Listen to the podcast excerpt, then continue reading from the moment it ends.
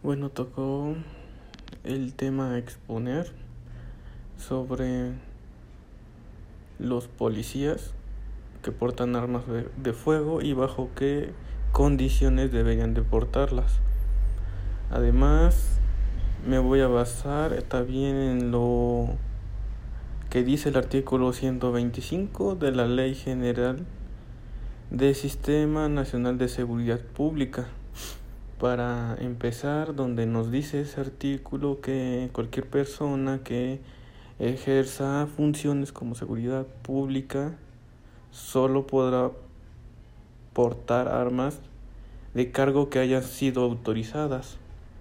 Esto lo vamos a usar para comenzar y más que nada señalar que,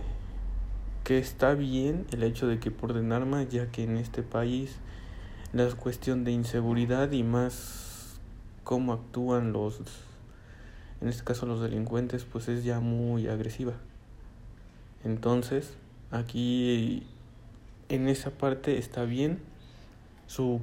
correcta aportación, pero influyen otros factores, los cuales son que si el policía está capacitado correctamente, si tiene los cursos adecuados para que conlleve una manera efectiva al momento de, de poder usar esa arma y bajo qué condiciones usarlas, ya que no, no podría hacerlo bajo cualquier circunstancia. El hecho de que también sepa que esa arma de cargo va a pasar va a pasar de tenerla él a tenerla a alguien más entonces con eso conlleva que también si uno no cumple debidamente con el procedimiento y el otro sí es cuando ahí las ambas partes se perjudican. Aquí entonces el problema es de la dependencia, en este caso de la policía municipal o, o, como, o estatal, en los diferentes tipos de policías ya que en cualquier circunstancia podría ocurrir algún incidente y tener ellos la posibilidad de poderse defender que ya aquí si, si actúan de si a ellos los agreden ellos ya tienen para justificar la legítima defensa pero que sea de acuerdo a la ley como tipifican la, la ley